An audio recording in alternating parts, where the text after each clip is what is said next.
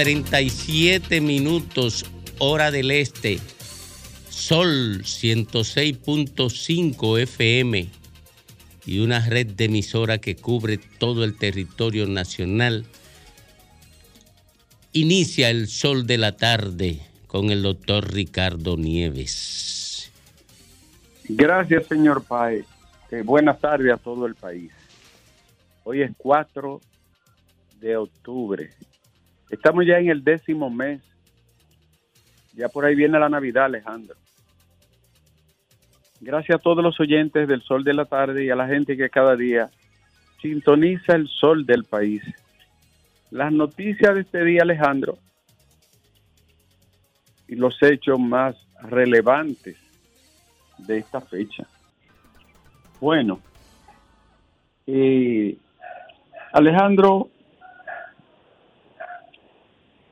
empezamos con la noticia obligada, Haití y es que el ex mandatario Michel Martelly, interrogado durante cuatro horas por el juez que investiga el asesinato del presidente Juvenal Moïse, parece que hay indicios serios, quizás no de participación material, pero sí como de colaboración según ha trascendido. Y siguiendo con el hermano país, atención, la fuerza internacional no tendría la objeción de Rusia ni de China que se pensaba podían objetar la conformación de una fuerza para intervenir y colaborar con la policía haitiana. Dos países más se sumaron ayer y todo indica que es inminente, ¿no? Que el próximo mes estén aterrizando las primer, los primeros miembros de las brigadas que estarán allí. Renunció el alcalde de los Alcarriz, renunció del PRM, dijo que se va porque hasta racismo hay. Eh, dijo que se va con el dolor de su alma. Debió de irse antes y ojalá no, no vayan a votar por un hombre que tiene la peor valoración del país. Es el que está peor valorado de todos los alcaldes de la República. Desastre total en los alcarrizos. Sin gestión ni nada parecido. Desastre total. Señores, el caso de los bebés, los cadáveres de infantes que fueron arrojados en el Cristo Salvador, hablé con alguien de la universidad que conoce muy bien estos temas.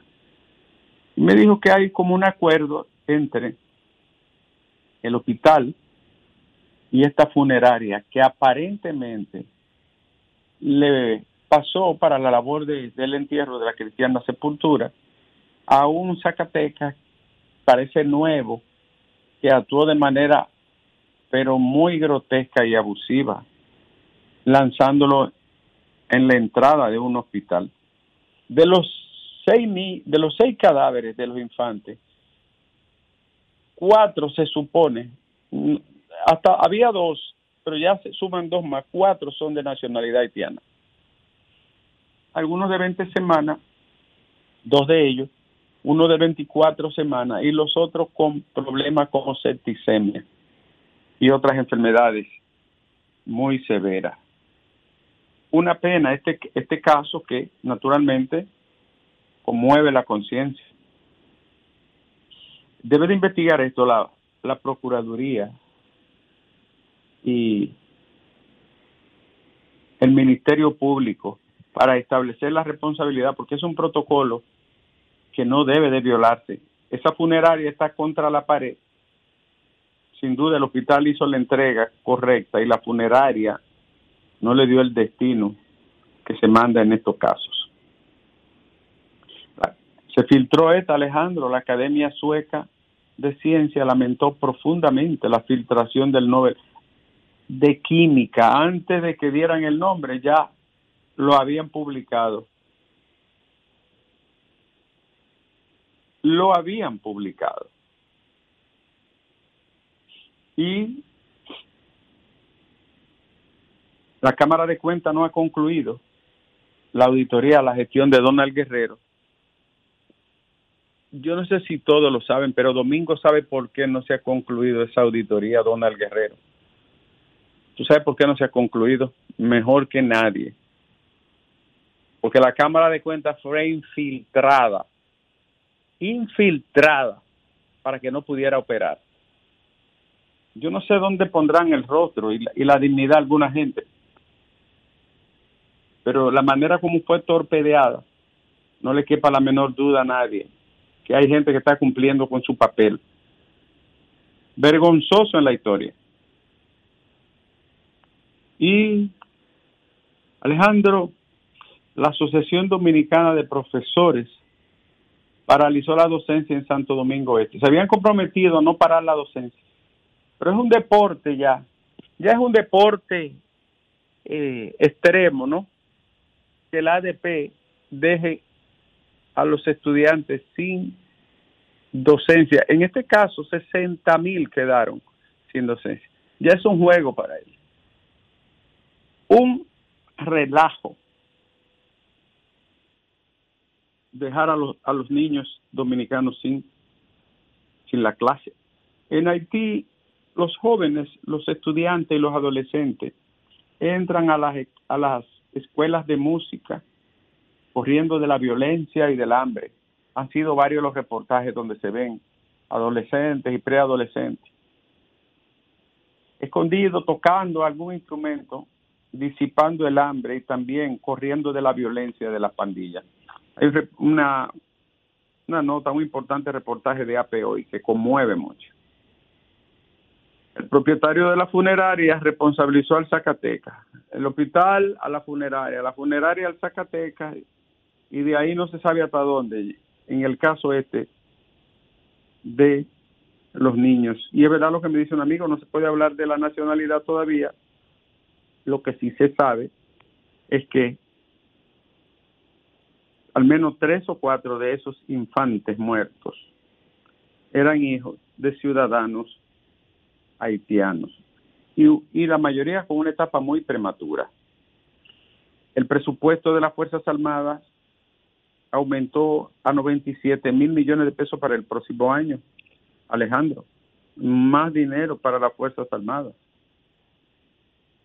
¿Cómo se, se explica esto? Bueno, eh, va a haber mucho gasto, ¿no? Mucho movimiento en las Fuerzas Armadas. Alejandro,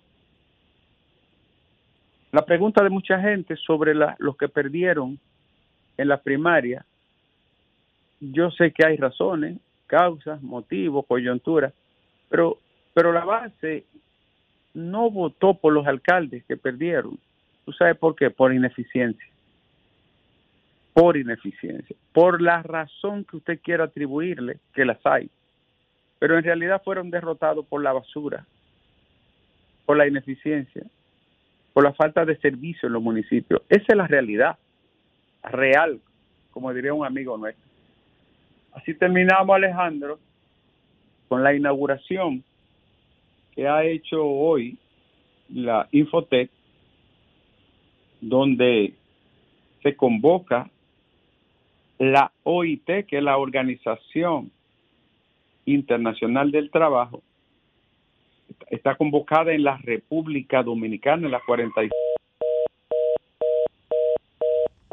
Caramba, Alejandro, tú estás boicoteando al señor Nieves. Y déjame decirte, trata de que no te caiga un alud, un alud de nieve como le caerá al tal Jovine.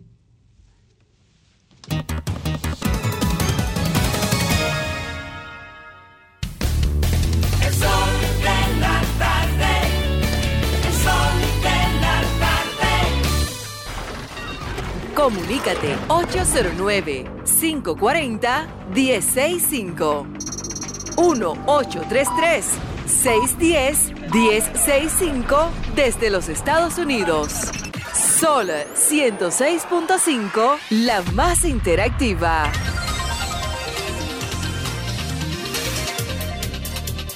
Nos retornamos al sol de la tarde a las 2.47 minutos al concluir el introito del más completo comunicador de República Dominicana, el doctor Ricardo Nieves. Yo sé que le molesta a Fafa que yo lo diga, pero a mí me se importa.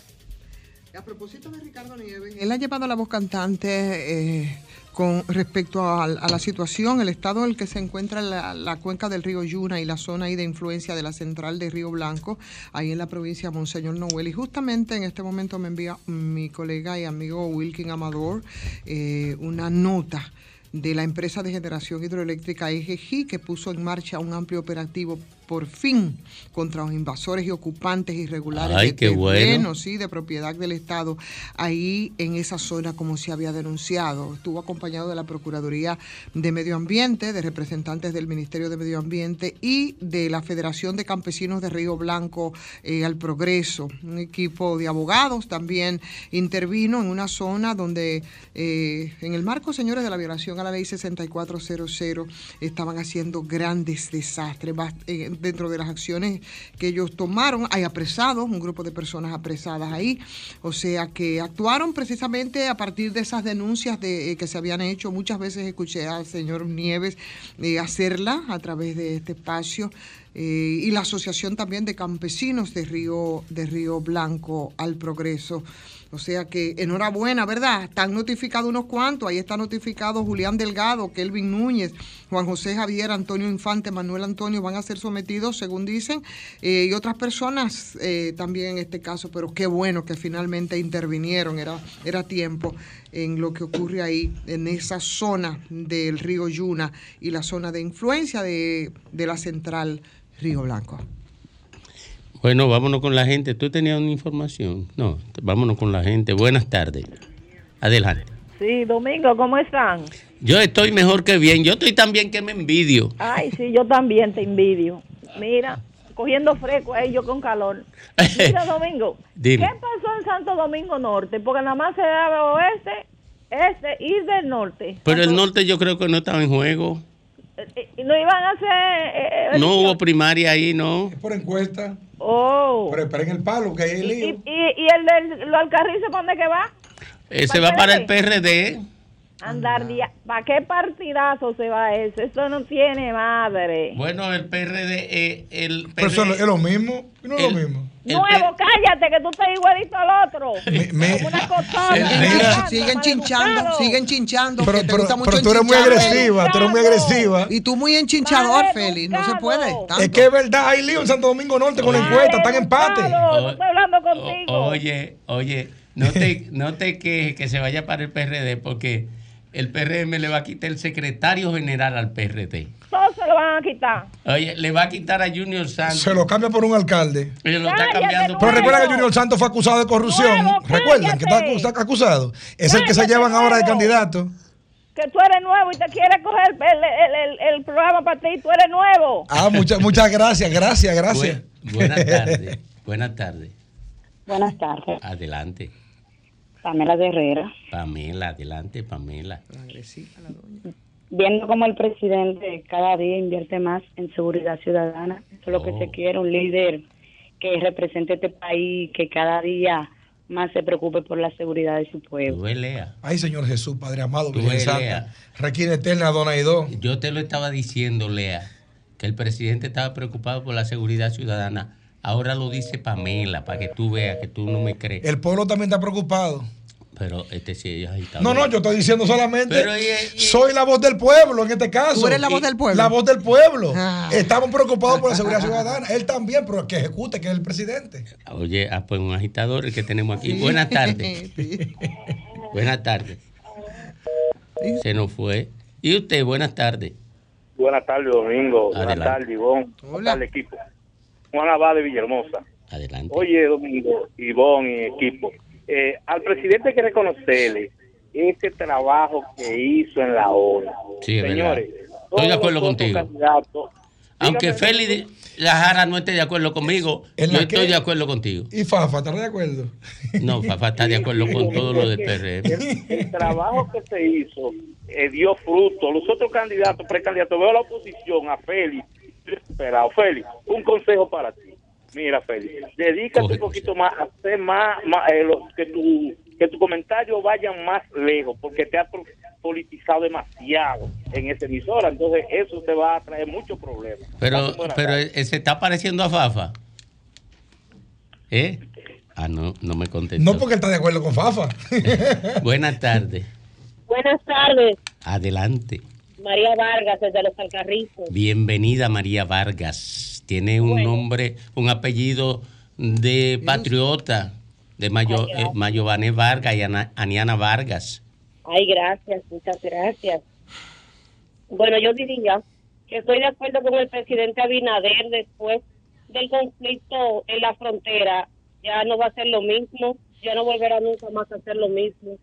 No va a ser lo mismo. Ok. Buenas tardes. Sí, buenas tardes. Adelante, mi querido. Yo le pregunto, la oposición vive atacando el gobierno que di que, que actúe en la inseguridad, pero la policía está ganando lo que nunca ganó. El presidente toda la semana Coge, está reuniéndose con, con, con la diferente autoridad, Coge, preocupado Félix. por el Y los caso, índices de ¿qué delincuencia más altos que nunca. qué hizo ¿Cuál es la diferencia? ¿Qué hizo Danilo y qué hizo Leonel con eso? No hicieron nada. Coge. Mantener la tasa de homicidio por debajo de 12 y esta la tienen 19. Co- ah, co- ay, Por cada 100 mil habitantes. Lo pueden ir y consultar en internet, en Inside Crimen, que ahí está el historial. Ay, coño. Buenas tardes. Adelante. Buenas tardes, Domingo. Ivonne, ¿cómo Buenas estás? tardes, Hola. querida. Hola, buenas tardes. Domingo Norte.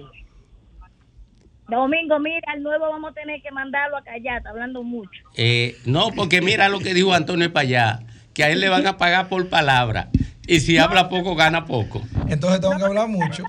Pero le molesta, ya ustedes saben a Está quién. hablando por palabra al nuevo, está hablando mucho. Ah, pero el nuevo es Grimer, recuerden, yo no tengo problema conmigo. Ay, ay, no. em- Grimer es el nuevo. Está enfermito el diputado. Sí, está enfermo. Ay, perdóname, pensé que te había ido, mi amor. Discúlpame, por favor. Buenas tardes. Adelante usted. tardes, Domingo. Buenas tardes, Ivonne. Hola. Pero no me diga que es el gran cañón de, del este, no es de Colorado, ¿verdad que no? Del este. Ese, el gran cañón. El campeón, el que pronosticó todo lo que iba a ocurrir, el que viene diciendo la verdad de desde eh, eh, agosto del 20. La voz de la verdad de Santo Domingo Este, Fidel Guzmán. Y se fue Fidel, fue, se, Se fue. fue. Ah, se nos fue. Se le acabó el paquetito. Digo yo, Domingo, Domingo. Ey, Digo yo que qué pena que el PRM tiene, ha puesto un corcente para cada programa de mañana y en la tarde, para llamar, para dañar el programa, pero lo, lo lamentable de todo esto es que llaman y no saben lo que van a decir esos tarúpidos. ay, ¿Tú crees? ay, ¿Tú Fafa, crees lo que te está diciendo Fidel. No, pero claro, porque es que Fafa es, es compromisarse de todo eso Fafa es el que arma toda esa ahí. vaina. No, pero claro que sí, de todos esos rápido que llaman ahí, a dar todos los días una integrancia del presidente, cuando este país se está cayendo, coño, a, a pedacitos se está cayendo este, este, este, este, este país. Y para terminar, Domingo, Domingo, has llamado a tu amigo, a tu amigo Licho, a tu amigo Licho, que cuando llama al programa no quiere dejar nada, hablar a nadie, y que él es que, que más que ellos, que, que no se echen charlatán, que manden los camiones de nuevo aquí a La Rosa. Que tenemos dos semanas licho, no- manda, mandan los camiones no- al, asfaltado. Esos charlatanes. A la eh, no, eso es la compañía que contratan. Ivonne, ayúdame, Ivonne, por Dios. No, pero con tu voz. ¿Y quién aguanta la boca tuya? no Ellos van a confesar, mandar de una vez. Domingo, y que yo no puedo confesar a partir de, de esta derrota del inepto, el inoperante de Manuel Jiménez. Que si Pero ya, suéltalo ya. No, no lo voy a soltar, ¿tú sabes por qué? ¿Por Porque qué? si él no hacía nada en el poder, imagínate ahora derrotado que me pone nosotros. Ay, Dios mío. Ay, Dios mío. Fidel, Fidel, tú sí eres duro. A ti hay que. No el cañón, no el lástigo del este. Eh, buenas tardes. Adelante.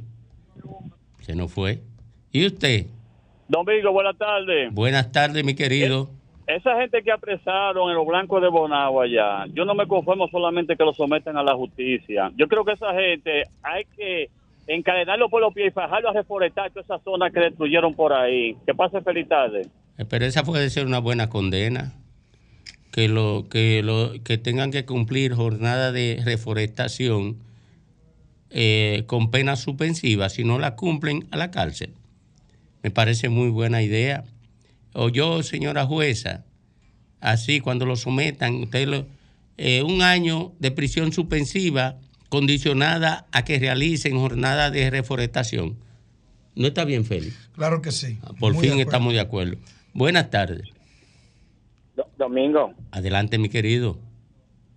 pero yo, yo escuché ahí, ah, pues, hay que respetarse, que está invirtiendo en, en seguridad ciudadana aquí en este país, pero no en República Dominicana, es otra Eso cosa. lo dijo Félix. No, así mismo fue que Y dijeron. Y, y la otra cosa, la otra cosa, por Dios, por Dios. Lo que pasa es, igual que Fafa, Fafa, con mi respeto, lo respetamos mucho. Ahora Fafa está como, como un papagayo todos los días diciendo el cambio que vendrá. Porque antes Abinader prometió un cambio y ahora es el que vendrá. Eh, eh, lo que falta es la no- fecha, no- pero él, él- ese mismo discurso él, él decía, él tenía desde el 20, lo que pasa es que ahora él lo ha prolongado. Eh, él Dios, decía antes que que venía en el primer gobierno, pero ahora él lo va a pasar para el segundo. Y cuando pase el segundo, Oh, Dios mío. él lo va a pasar para el otro candidato. Pero él lo va a ir moviendo, eh, pero no se oye, va a caer. Hay gente que le molesta el cambio. Prepárate, ¿Pero cuál cambio? que ¿Pero ahora cuál va a venir por encima de todo. Fafa, Hasta, se ¿Cuál ríe. cambio? Él sabe, él sabe que lo que está haciendo es un chiste. Porque estamos esperando el cambio, Fafa, lo estamos esperando, Fafa. El único cambio que hay aquí es que el, el medio galón de aceite costaba 170 pesos y ahora cuesta 350. Ay, mi madre. Y Y yo tú habías visto, tú habías- oye, yo y- compraba, yo compré, escúcheme, Fafa, yo compraba un pote de aceite extra virgen que compraba a 165 pesos y hoy lo estoy comprando a 638. Entonces, si Abinader no es responsable de eso, tampoco es responsable de nada. La, él- pre- él- él la pregunta es que yo te, te pregunto a ti, ¿tú habías visto algún gobierno enfrentando a los funcionarios que administran sin tomar en cuenta nada? ¿Tú habías visto Pero no algún ser, ministro no, y alguna no gente presa por ser un activo participante del robo administrativo? Pero dime si tú habías visto eso No, antes. pero eh, eh, escúcheme, le voy a responder, Fafa. Pero usted me ha dicho a mí que el Ministerio Público es independiente, entonces no es el gobierno que lo está enfrentando. Si es Ay, independiente, ay. no es el gobierno. Ay. No es el gobierno, si es independiente. Y si es el gobierno que lo está enfrentando, entonces no es independiente. Esa es una. Y la otra es, yo quiero ver presos los funcionarios del gobierno. Es un hombre inteligente que está hablando. Yo, yo quiero ver el problema de educación que hay, hay alrededor de casi 30 mil millones que yo quiero que ver que me hablen de esos casos también. Aquí hay, aquí se está investigando un caso y todo el mundo lo sabe, solamente a Danilo Medina y al grupo de Danilo Medina, Fafa se solamente, quedó a más calladito, nadie está investigando aquí. No. Está bien, tú eres cómplice de los condenados. Ay, lo acusó. Oh, Oh, oh, oh, lo acusó. Buenas tardes. Que, oye, lo llevó a lo personal, No, patriota. él va a llamar de nuevo a responder. Él va a llamar de nuevo. Te va a llamar de nuevo. Claro, seguro que sí. Buenas tardes. Tú como que está agitando. Adelante, mi querida. Gracias, buenas tardes. Sí, yo hay seguridad ciudadana. Lo que pasa es que no es, ustedes no lo quieren reconocer. Todo aquel que puede montar la rejilla en su casa tiene seguridad ciudadana. Todo aquel que puede electrificar sus casas tiene seguridad ciudadana. Todo aquel que ponga un watchman en la casa tiene seguridad. O sea que aquí existe seguridad ciudadana, pero Oh. tiene que usted ponerla. Oh. Ahora bien, yo Ah. quería hacerle, decirle algo. Los gobiernos son muy buenos todos, pero ninguno han quitado, han este, derogado el, el anticipo del 5%. Ninguno lo han hecho. Pero tampoco han revisado la ley de los de la de, la- de las exenciones de los chinos. Tampoco se ha hecho. ¿Sabes lo que hace un chino? Ellos, número uno, tienen la mayoría de su empleomanía es haitiano. Ese es número uno. Número dos, ellos cuando ya se les está venciendo el tiempo, cambian de nombre a la compañía para que inicie, reinicie el proceso de su exención. Yo le estoy haciendo llamado porque Los comerciantes se están tragando un cable, el que pague impuestos. Pase buenas tardes. Gracias a usted por su buenas tardes. Eh, buenas tardes para usted. ¿Cómo están todos por allá? Estamos aquí bien. Después que entró Ivonne aquí, eh, gracias a Dios, yo he recuperado mi felicidad. Porque aquí las mujeres que habían aquí, la- lo único que me daban era amargura. Eh, mal- te dan maltrato, incluso yo, ¿verdad? eh, eh, comenzando por una tal Lea. y Antonia. No, Antonio no, Antonio me daba No, felicidad. Antonia, Antonia, Antonia. Ah, Antonia. Ajá. No, Antonia está fanatizada. Los fanáticos son así, yo lo eso, entiendo. Mira, déjame hablar, que, que tú tienes, usted tiene un problema. Ustedes hablan todo el día. Y cuando llamamos a la gente también quieren hablar. No, yo te dejo hablar todo. Lo que pasa es que tú llamas con, con, con temor a que te, a que te, te limiten, pero aquí no hay problema. ¿Quién- ¿Cuántas Mira. horas tú quieres hablar a partir de ahora? No, Domingo, mira, es un llamado a algo muy serio. Dime, mi amor. Al gobierno, por favor. Ya está bueno de Haití, está bueno, ya pasó la convención. Por favor, pongan la atención al dengue. Yo tengo mi nietecita Coge, Fafa. de ocho meses. Coge, Fafa. No, pero ella tiene razón. La clínica estaba rotada, la Ella tiene razón. El dengue reclama una atención especial. No saben por qué no están vacunando, Es por qué no hay operativo casa por casa. Para decirle a la gente Miren, que con no el dengue, perdóname Antonia, y no te saco, y no te saco. Con el dengue, madrugaron al gobierno, tenían que iniciar una campaña con tiempo, porque eso no se justifica. Eso viene todos los veranos, toda la temporada de lluvia viene, todos los años. Yo no sé cómo no son capaces de prever una campaña, de organizar una campaña, gastando, gastando miles de millones de pesos en publicidad, y no pueden organizar una campaña de, de concienciación a la gente para que se aprenda a proteger. Oiga, yo no sé qué monumento a la incapacidad es eso. Y que me perdonen, que el, el- el ministro de Salud yo lo respeto mucho. Por suerte. ¿Y qué por suerte? ¿Tú quieres que tape la incapacidad? Lo grande del- Indolente. lo grande del caso es que nosotros que intervenimos en los medios de comunicación desde siempre, cada año en esta época hacemos exactamente el mismo discurso porque es lo que ocurre siempre. No hay campaña, no hay orientación y desborda el dengue. Porque miren, miren, señores, si usaran, si usaran lo- lo- los 7 mil millones de pesos, los 8 mil millones de pesos para educar a la gente, para orientar a la gente, para que se pueda proteger la gente, pueda autoprotegerse. Caramba, está bien que lo inviertan en eso. Pero, pero, pero, ¿por qué lo gastan así de, en puerilidades? Está bien que lo gastan, a lo mejor hasta mi, hasta mi programa le cae algo.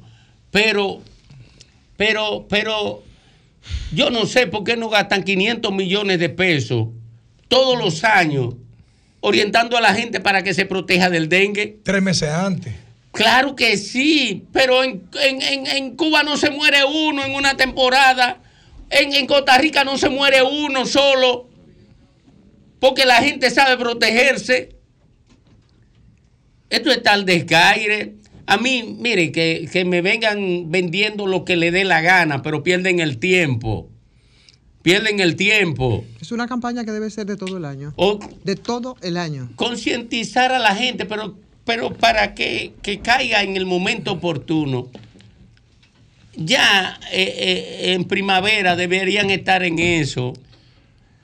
Eh, deberían estar en eso para que la gente se... pro- porque son tan ineptos y tienen tan poca capacidad para administrar los recursos que tienen en sus manos que no pueden ni siquiera eh, eh, eh, decidir, bueno, voy a gastar 8 mil millones de pesos este año, déjame gastar 500 para proteger a la gente. Y como quiera que sean, se lo están dando a, lo- a los comunicadores. Pero, pero tienen una utilidad, por Dios. Tiene una utilidad. Y no es este gobierno. Los otros, bueno, sí. Había en los tiempos de, de Cárdenas y me parece que de mi ex amiga, Tati. eh, eh, Tati, mi ex amiga, eh, había cloro untado, Tanque tapado. tanque tapado, la decacharrización, como una coordinación entre, entre el gobierno central y los ayuntamientos, y a ver, se veía un esfuerzo, pero ahora lo que se vio fue un desinterés olímpico, por Dios. Yo no sé bajo qué lógica hacen eso, Alejandro. El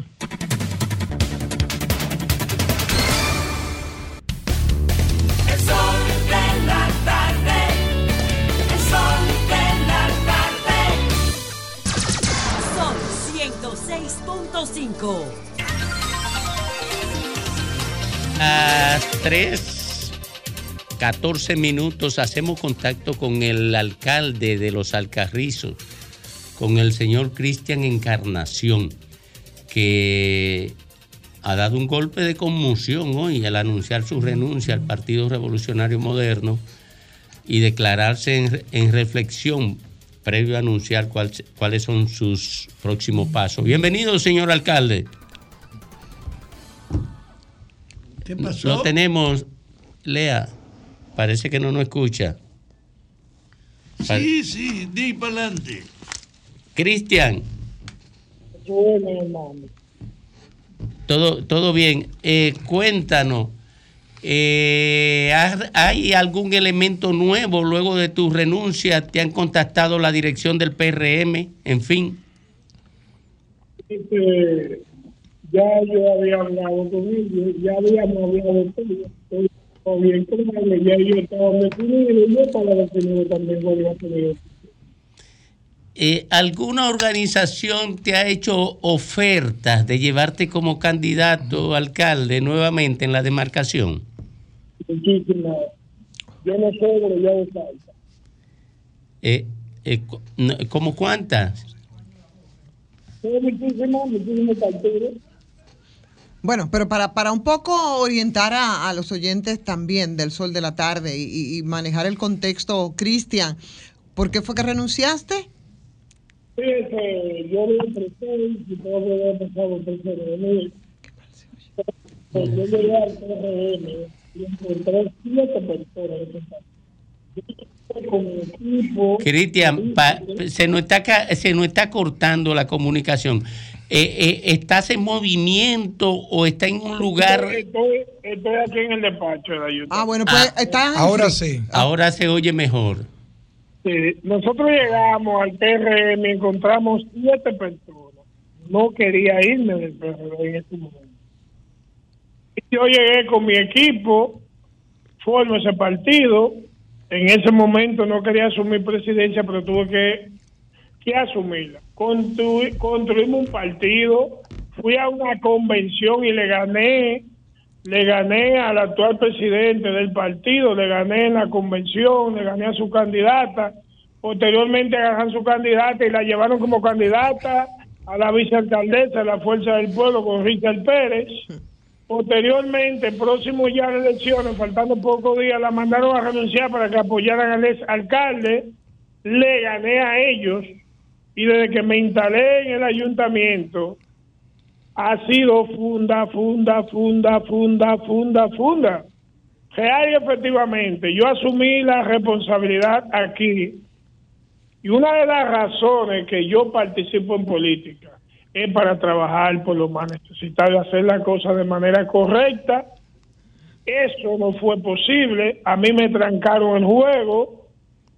A ciento, de 158 ayuntamientos que hay, de 158 municipios que hay en el país, le dieron recursos para equipo a 157 y al único municipio que no le dieron 5 centavos fue el municipio de Recogido. Más sin embargo, nosotros haciendo de tripa corazón, pudimos adquirir y comprar 15 compactadores, de los cuales todavía tengo dos en aduana que creo que me lo van a entregar mañana. Compramos siete volteos, vendí la jipeta, la reparé, la jipeta que era de, de- la alcaldía, se hizo una subasta, se subastó, se compró un camión con esa jipeta, un Magraniti de 20 metros cúbicos, que ese camión le llaman la jipeta. No uso vehículo de ayuntamiento, no uso combustible de ayuntamiento.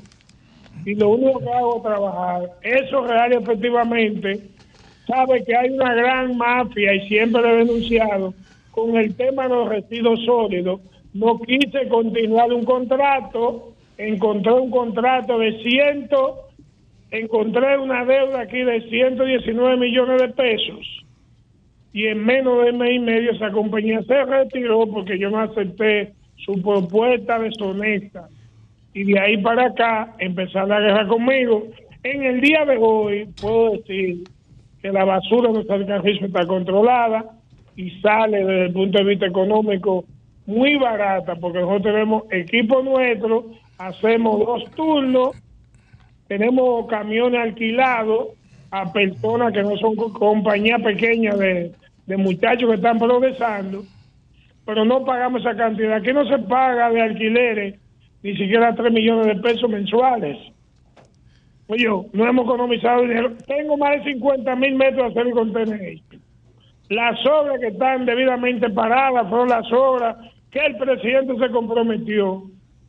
Nos dio unos chelitos adelante y después no nos dio nada. Cristian. El mercado, el mercado de los carrizos viejos y el centro tecnológico, nosotros le exoneramos a raíz de la pandemia, le exoneramos 13 millones de pesos y llegamos a acuerdo con Paliza y con el gobierno a cambio de que nos construyeran dos obras, el centro tecnológico y el mercado.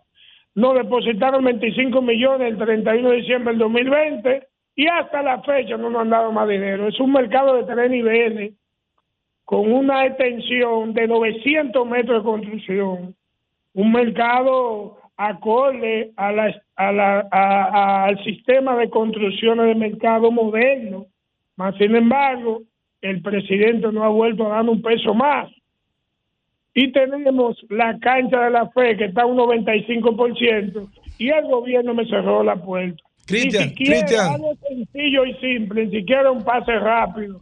Fui t- 12 veces a la presidencia a hablar con Luis y le hablé tres veces sobre ese tema, llamó y no resolvió absolutamente nada. Dada que ya Tony Peña el domingo pasado anunció que en las próximas horas iba a juramentar ese alcalde, y yo he dicho y lo reiteré y tomé mi decisión hoy, que él entrando por esa puerta y yo saliendo por la otra.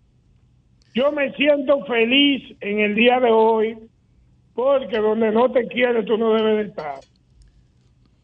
Sí, Cristian, tú dices que el gobierno de 158 municipios apoyó prácticamente a 157. 157 le ha dado recursos a menos del carrizo. ¿Y, y a qué tú crees que se debe? ¿Quién es tu enemigo en el gobierno del, eh, bueno, en el gobierno de Abinader que no permite que a, a los alcarrizos le llegue nada? Bueno, el tema es que no es a Cristian, no es para Cristian, es para el municipio. Pero Es alguien, pero, pero alguien tiene que ser que, que esté vetando. Escúchame, déjeme explicarle. Aquí está cada quien, yo digo las cosas como son. No es verdad que aquí yo le voy a permitir a ningún funcionario que maltrate a nadie. El responsable de eso es Luis Abinader. Eh, Cristian, eh, tú mencionaste el tema de la mafia de los desechos sólidos.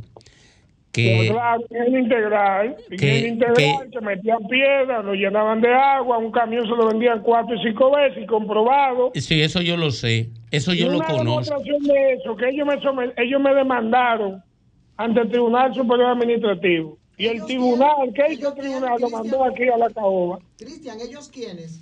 Para que la gente esté clara de quién estamos hablando. Integral, Ingenio integral ha sido el meollo del asunto. Eh, ha sido la piedra de mis zapatos. Porque querían obligarme a mí a continuar un contrato que lesiona los intereses de mi municipio. Y yo no soy muchacho para darme onda. Eh, Cristian, eh, alguien me dijo a mí, y no puedo decir el nombre, que en el negocio de la basura lo más limpio era la basura. Eh, En términos económicos, yo no me metí en eso. Me, ofre, me mandaron a ofrecer 30 millones. Me y yo dije, mira, a mí nadie tiene cuarto para comprar porque yo no me veo. ok, eh, ¿hay algún funcionario que protege a la compañía? eh, Se con- protegen que son socios. ¿Pero quién, Cristian? Cristian. Pero ¿quiénes son esos los nombres? Usted sabe, todo el mundo lo sabe. No, pero no lo sabemos. Dilo tú para que la gente se entere. Yo no, yo no, todo el Ese- lo él no lo quiere decir, si él no lo quiere decir, No. es su derecho. Aquí todo el mundo lo sabe, eh, distinguidos amigos. periodistas. No, mire, yo, yo lo sé, yo sé que la mafia de la basura tiene participación de todos los dirigentes fue? políticos. Se cayó, parece que se cayó la llamada. Se fue, eh, ahí está el tema de Cristian. Nosotros nos vamos entonces con un cristiano que se llama, ¿cómo que tú te llamas? El que está al lado de Lea.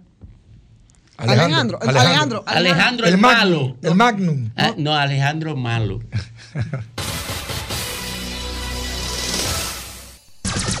Son 106.5.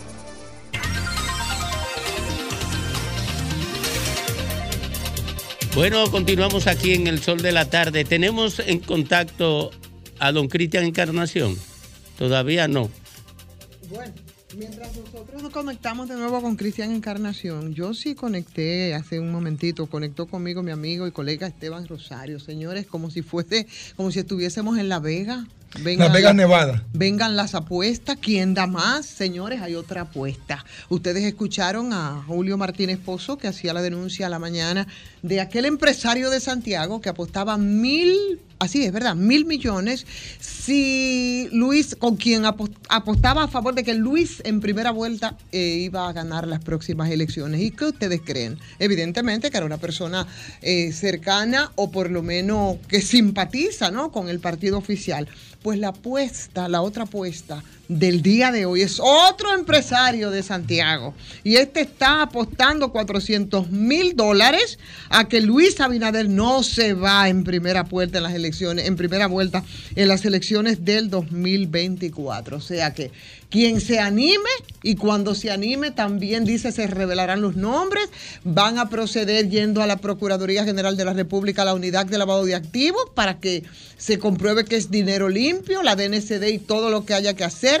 Se levantará un acta notarial en los mismos términos que el que apuesta mil millones y eso lo único que muestra es la división, señores, del sector empresarial y otras lecturas y deslices que ahora no quiero yo entrar en eso, pero ahí está, hagan sus apuestas. Ahora es el otro litoral que dice 400 mil dólares a que Luis Abinader no se iría en primera vuelta en las elecciones de Tú 2024. sabes que está en juego también la degradación de la cuestión de la política. Claro. El hecho de que tú creas que puede convertir un debate sobre el futuro inmediato de un pueblo en un factor de lotería es hijo de esa degradación empresarial. Yo creo que están hablando pendejada y que esa oferta está hecha para desvirtuar la convicción que tiene la gente de que Luis Abinader no tiene contrincantes. Oye, es que es análisis. El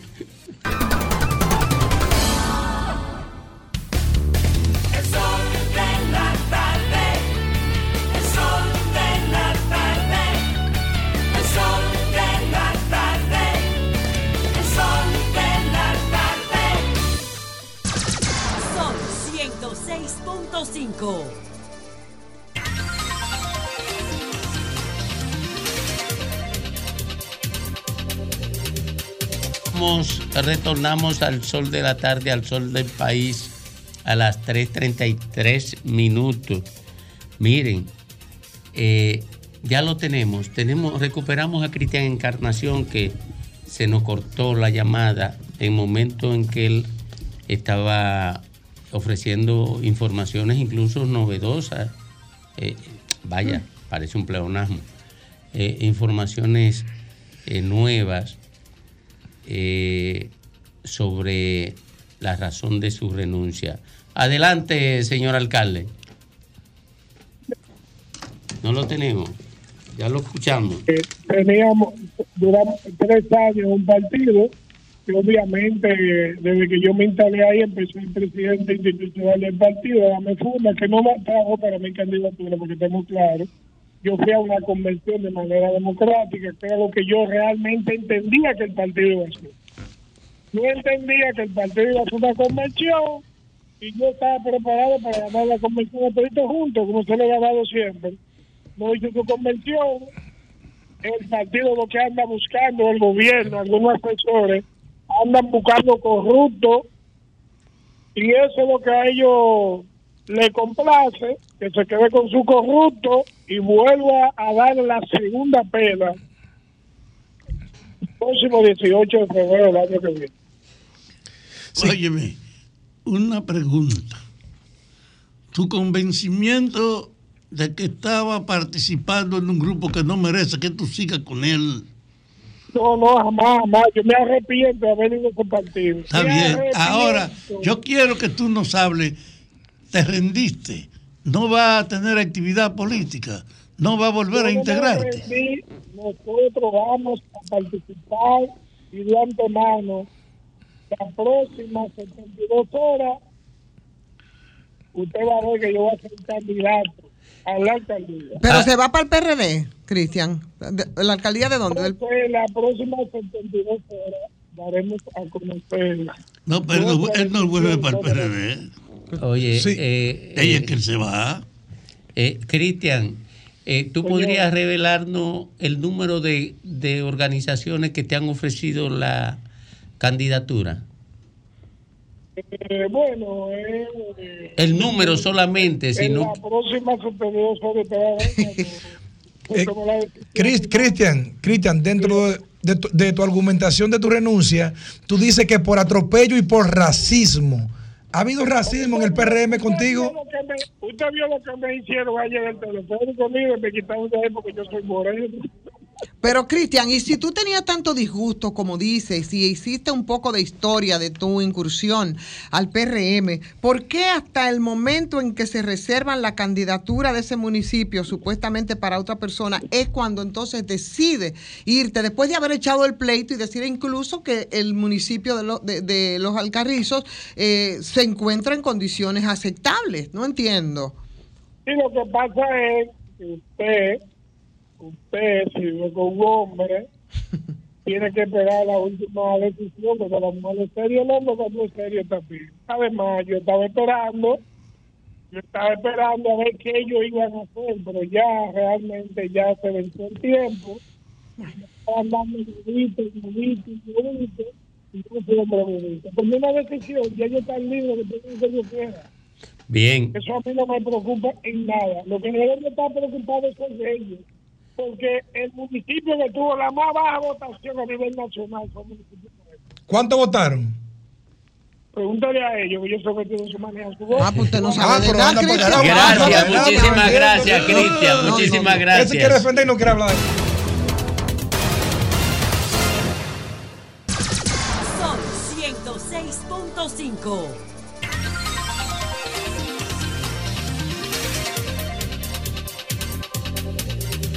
A las 3.40 minutos aquí en el sol del país, en el sol de la tarde, don Rafael Fafa Taveras.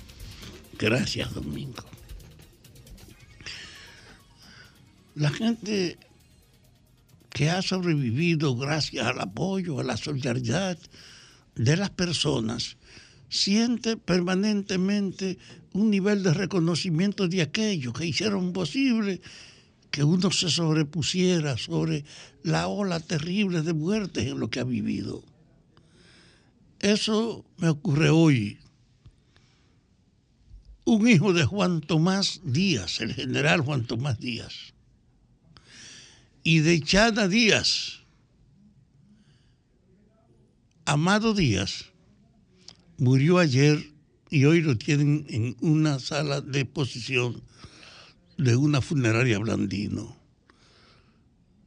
Ese hombre tuvo una trascendencia y especial y es que tras la muerte de Trujillo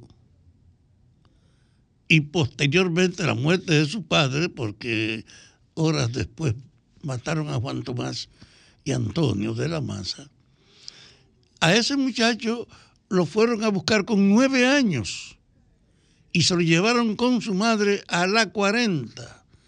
Lo desnudaron y le dieron todo el proceso de la humillación a ese pobre muchacho. Y junto con eso entonces, él sobrevive al fallecimiento de su padre y a todo el tratamiento indecoroso que recibieron en esos meses de parte del gobierno. Y fue un hombre profundamente solidario. Era parte de los centros de recordación de la lucha trujillista como del Museo de la Resistencia. Dedicó su parte de su vida entonces a una acción de fortalecer la memoria de todo lo que fue esa funesta y trágica era de Trujillo. Él tenía la fortuna de que aún muerto su padre, su madre había sobrevivido y su madre era una activista de la lucha por la democracia y por la libertad. Yo encontré en Chana la madre de ese hombre y en la viuda de Antonio de la Maza, Aida de la Maza, un soporte especial que siempre estuvo ofreciendo su colaboración sin detenerse frente a los riesgos. Que en la guerra de abril las dos fueron dos activistas de la promoción y del esfuerzo de intentar ampliar la guerra. Que ambas fueron las que llevaron las armas para el levantamiento de San Francisco de Macorís, porque la buscamos sabiendo que no era verdad que un guardia iba a detener a una de esas viudas para averiguarle su carro. Fueron siempre dos mujeres, la madre de él y Aida, que estuvieron al servicio de la solidaridad y que en este caso yo fui uno de los más beneficiarios de la solidaridad de estas mujeres. Por eso hoy, por respeto a Chana, yo estoy haciendo esta expresión pública. Y cuento que cuando murió la hermana de Juan Tomás, doña Casiela Díaz, Chana estuvo en el entierro y yo fui quien dijo las palabras. Y ella se acercó a mí para decirme, el día que me muera, si tú estás vivo, quiero que sea tú que me despida. Y precisamente ese muerto de hoy, ese hijo de ella, me llamó una madrugada para decirme, mi mamá murió y yo te recuerdo que ella espera que sea tú que la despida. Y ese vínculo personal con estas mujeres, yo no puedo quitármelo de encima. Es un fortalecimiento que nutre incluso la gratitud de uno frente a todo el que es capaz de extender alguna acción de solidaridad. Y entonces, al saber que ese muchacho había muerto, yo fui hoy a despedirlo y fui a verlo cercado de sus hijos y de sus hermanos y de los amigos que, como es mi caso, tienen un gran reconocimiento o por su padre muerto o por su madre ausente, pero que es de hecho una familia que tiene un gran caudal de respeto de la gente que la trató, porque efectivamente fueron personas dedicadas a la solidaridad y al servicio de los demás. Con ese respeto por ese muerto y por su madre, yo cumplo con este impulso interno de que frente a este deceso no pueda menos que hacer una confesión de todo lo que reconozco en ello y lo que le debemos. Por esa acción de la importancia de su solidaridad y la fuerza de su madre, yo fui a decirle adiós a este caballero. El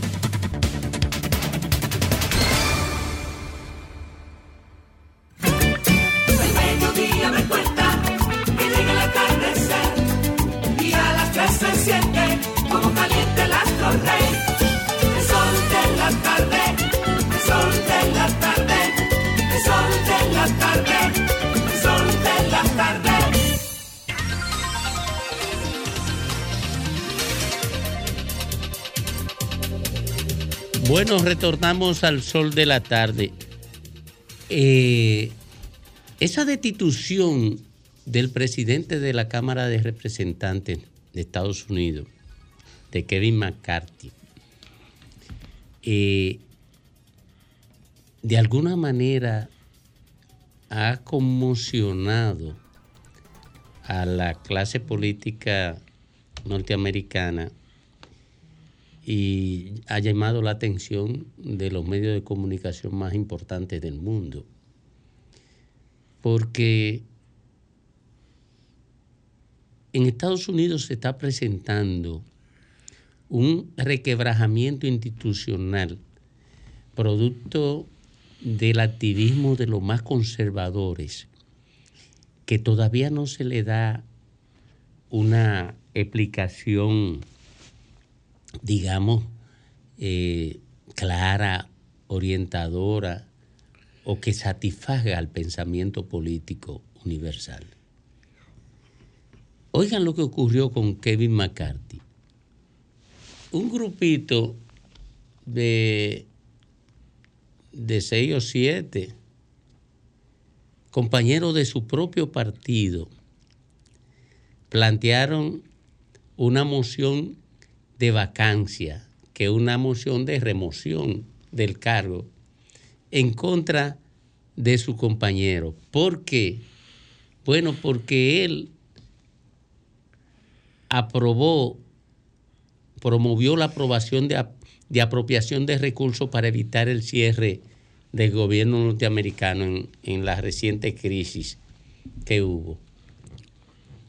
Y los más radicales eh, vinieron contra él. Y los demócratas, que fueron los beneficiarios de, de la posición de él, apoyaron la destitución. Sacar los pies.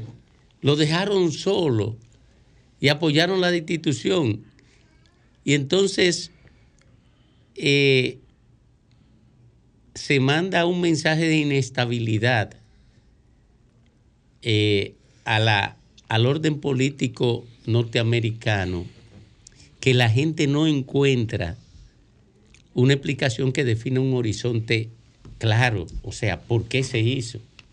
Debemos decir para los que no están o no siguen muy de cerca ¿no? todo el proceso y el tema de la política gringa que el señor era el speaker ¿no? Eh, o presidente de la Cámara de Representantes ¿verdad? De, de Estados Unidos y que en una votación histórica eh, eh, fue, fue sacado fue sacado para los que para los que no saben y fue, bueno, la votación final fue de cuánto fue, Domingo? Fue de, De 216 a do- 202. A 210, 210. con apoyo tanto de los de, eh, de los de republicanos. Pero como seis de- republicanos nada más. Ocho. y- y- Ocho sí, republicanos. pero, y todos los demócratas. pero Todos los fueron de los dos, de los dos. O sea, fue una votación histórica porque además esta es, yo creo que esta es la, No, prim- la primera vez. ¿eh? Yo creo la que primera la vez votación no que fue el Congreso histórica. tumba un speaker así de la Cámara, que es la tercera mayor autoridad de Estados Unidos. Entonces eso tiene también una relevancia. ¿Qué pasó? Bueno, eso lo, eso lo podemos ver, ¿no? Eh, En este caso, Fafa, usted iba a decir algo, escúcheme, Sí. para retomar. que en Estados Unidos la gente tiene que advertir que hay un conjunto de, de hechos que ponen en evidencia que hay una alteración de su autoridad.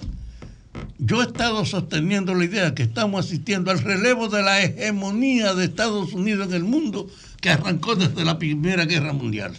Y que eso hace no solo reducir su trabajo fuera, su influencia, su control, su intervención, sino también que en el ejercicio interno de Estados Unidos la tendencia a debilitar y a atomizarse. Tiene a un expresidente sometido y al presidente actual bajo una inmensa presión. Y en medio de eso tú encuentras que hasta los miembros del partido de la víctima se sumaron para que hubiese mayoría, porque ese es el peso de la primera minoría de los republicanos. Hace mucho tiempo que lo tenían en la mira, Mira, hay una- definitivamente, con el dedo ahí, ¡pam!, puesto en el gatillo. O sea, que tampoco a muchos lo ha sorprendido porque era el más moderado y el con frecuencia. No, es, es radical, es extremo. Es Tú encuentras ahora, Estados Unidos se dirigió en 50 ocasiones a intervenir en naciones en estos de 100 negociar años de su hegemonía. No. Ahora tiene a, América, a el Europa entera en una lucha ridícula para que Estados Unidos, detrás de toda la guerra de Ucrania y con toda Europa a su servicio, esté pasando vergüenza. Mira, tú sabes Hay que una alteración del poder norteamericano que se expresa en todos estos elementos. Y esa situación interna, un expresidente interrogado y lo más probable que sea sometido un gran legislador que le llenan su casa y le encuentran hasta oro y evidencias de su descomposición, está poniendo en evidencia que en la estructura del poder norteamericano también se había desarrollado una política que sobre el poder tapaba, que ahora ya no hay secreto y Estados Unidos no tiene la impunidad de siempre. Mira, eh, la, eh, la- la presidencia de Kevin McCarthy fue muy frágil. Hubo de celebrarse 15 rondas para que él pudiera ser electo. Me Mm. parece que en tres días. Poca legitimidad. fue, fue- fue muy precario y tuvo que ceder, miren esto, justamente cedió a una moción, a un compromiso de aprobar, de, de favorecer la aprobación de una moción que garantizara su remoción eh, como se hizo. O sea, a quien primero se le aplica la- eh, esa característica de vacancia es Es a, a él. él. A él. Y parece que los republicanos tienen dificultades para construir un liderazgo. Más allá de Trump. No, en la, en la, en En la, la Cámara de. Representantes. En- sí, en la Cámara de Representantes. Tienen, y, y es lo único que yo entiendo, que los demócratas se envolvieron en la destitución para mandar el mensaje a la sociedad norteamericana de que una mayoría republicana no aseguraba estabilidad porque no podían construir liderazgos internos estables. Eh, eso para mí fue la lógica de los demócratas, porque el tipo acaba de perder su cabeza por proteger la operación de En un, en de favor un de- gobierno Sí, demócrata. sí. ¿Entiendes?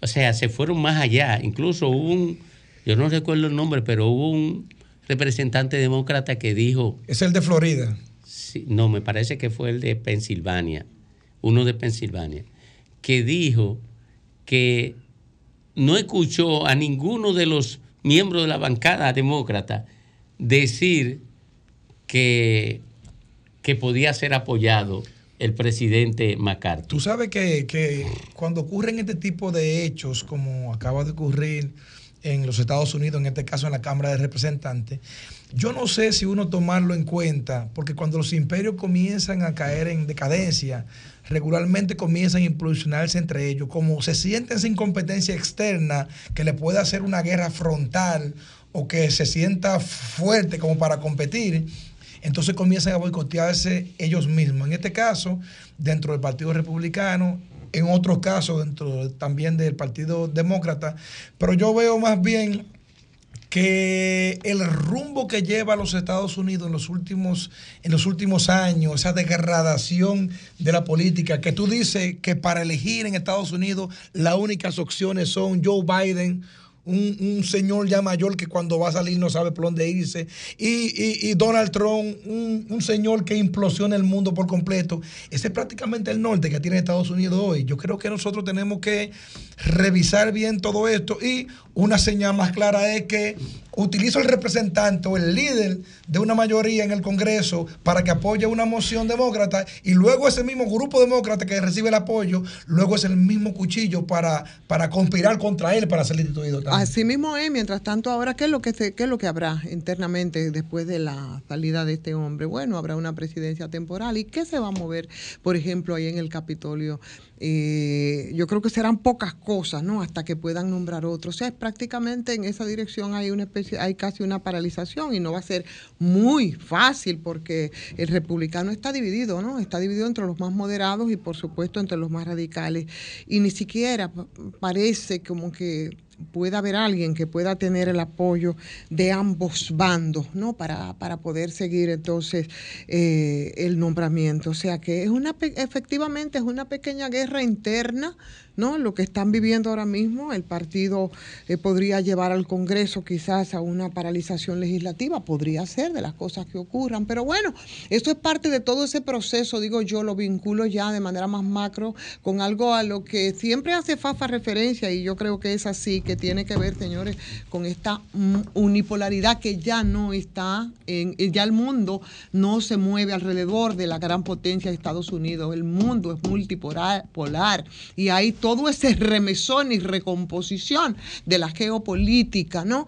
Que se refleja, por supuesto, se refleja en la gran hegemonía de 100 potencia. años sin alternativa que tenía Estados Unidos. Bueno, de todas- Ahora está en una situación insostenible realmente. De todas maneras, yo veo a, a Estados Unidos como una sociedad en crisis. Y cuando hay crisis, todos los aspectos que es relevantes de la sociedad definen inestabilidad. Ustedes ven que está llena de, de- de- de gente que salen a matar sin ton ni son, sin horizonte ideológico, sin que sea la Sin re- razón en muchos eh, casos. sin, sin que sea la respuesta a, a divisiones raciales ni nada. O sea, a matar por matar. Sí. Eh, ustedes ven que eh, un expresidente se atreve a, a conspirar contra la estabilidad, eh, contra el orden institucional mayor.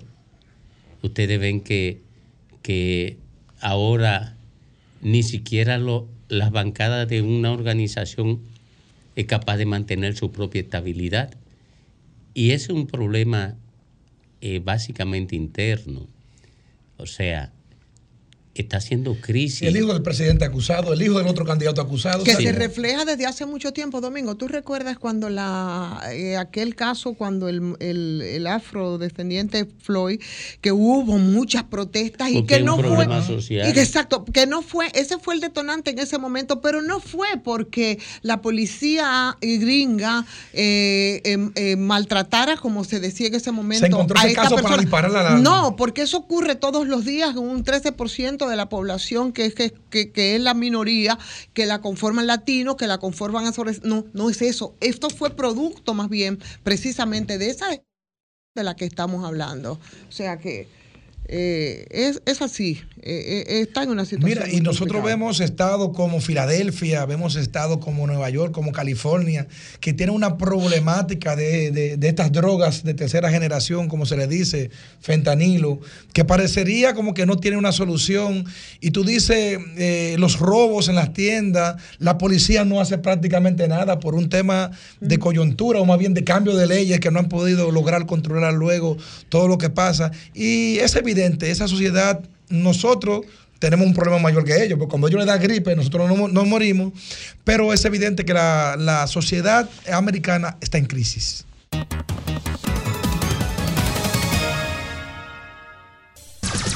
Son 106.5.